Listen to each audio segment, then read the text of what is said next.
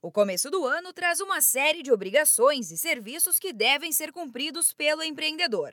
Além de fazer uma análise do ano anterior e planejar o que está por vir, o mês de janeiro também é o momento de colocar em dia todas as atribuições legais que envolvem uma empresa. O analista de negócios do Sebrae São Paulo, Caio Ribeiro Monteiro, explica que esse é o período para ver questões como pendências com o documento de arrecadação do Simples Nacional, o DAS, e o parcelamento de débitos. Um dos pontos importantes é observar se as contribuições mensais do MEI estão em dia, que é o DAS, documento de arrecadação do Simples. Caso o MEI possua débitos na sua empresa, a recomendação é que ele comece a regularização pagando os boletos atuais, uma vez que estes não possuem multa, juros e já contam como carência para os benefícios previdenciários. A partir disso, ele pode ter a opção de solicitar o parcelamento dos débitos anteriores. No mês de janeiro também ocorrem as migrações de portes empresariais.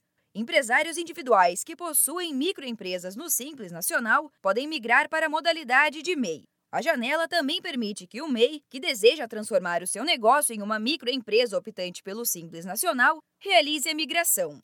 Todo o processo pode ser realizado diretamente no site da Receita Federal, no link www.8.receita.fazenda.gov.br barra Simples Nacional.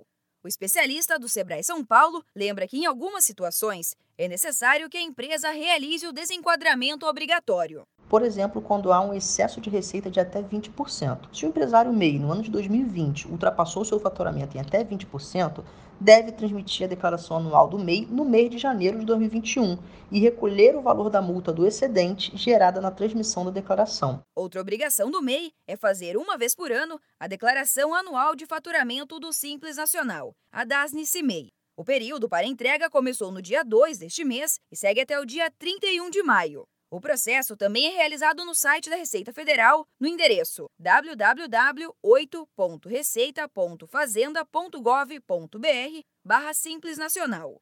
Vale lembrar que o portal do empreendedor mudou de endereço. Desde dezembro, a plataforma pode ser acessada no link gov.br/mei.